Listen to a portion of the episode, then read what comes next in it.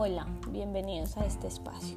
Mi nombre es Laura Jimena Hoyos, soy estudiante de Administración de Empresas, primer semestre, ficha 51281, Fundamentos de Administración, con la docente Kelly Vergara.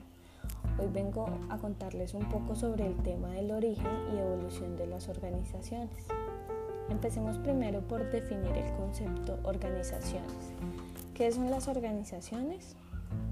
Las organizaciones son estructuras administrativas y sistemas administrativos creados para lograr metas u objetivos con el apoyo de las propias personas. Podemos decir que la evolución de las organizaciones corre al par que la historia del hombre. Esto nos enseña que los antepasados del hombre, por su condición de manada, desarrollaron más que otros seres vivos tres partes de su cuerpo Primero, la mano en la cual surgió el dedo pulgar que ahora tenemos de forma diferente a otras especies. El segundo, las cuerdas vocales que gracias a ellos tenemos la capacidad para comunicarnos entre sí. Y el tercero, el cerebro, que con 1.5 kilos de masa encefálica nos aporta la capacidad de los humanos para razonar.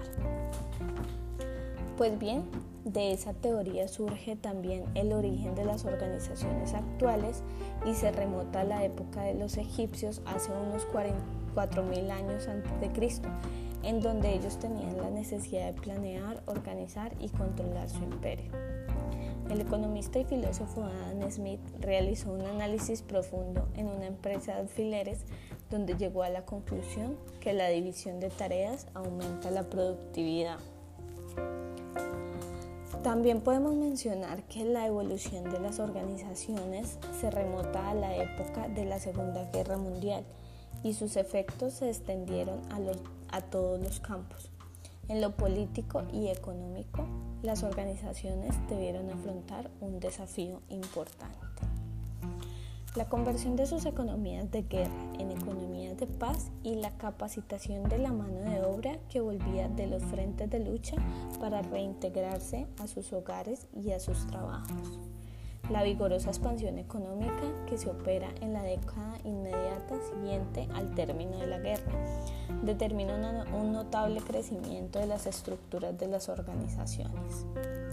El proceso de concentración económica lleva al oligopolio Paralelamente, la influencia y denominación obtenidas en la contienda hace que dichas organizaciones se extiendan más allá de sus fronteras, comenzando a operar dentro de los países de la órbita de influencia.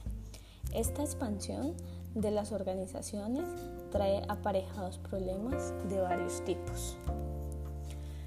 Surge como problemática el cual denominaremos de estrategia y obliga a estructurar toda una teoría de la decisión, incluyendo mecanismos de racionalidad, de prospección y de control. La capacidad de decisión en el pasado estaba implícita detrás de las virtudes de un funcionario o un gerente, casi en función de aptitudes congénitas. En esta etapa, por el contrario, la capacidad decisoria concentra tal atención que se constituye la más preciada y directa de las áreas de capacitación gerencial. Con respecto a la estructuración del conocimiento, se plantea que existen varias concepciones presentadas por algunos autores como escuelas, otras las definen como movimientos y otros han enfocado su estudio desde una perspectiva netamente histórica en la cual incluyen a los pensadores de la administración en dos grandes grupos, los clásicos y los contemporáneos.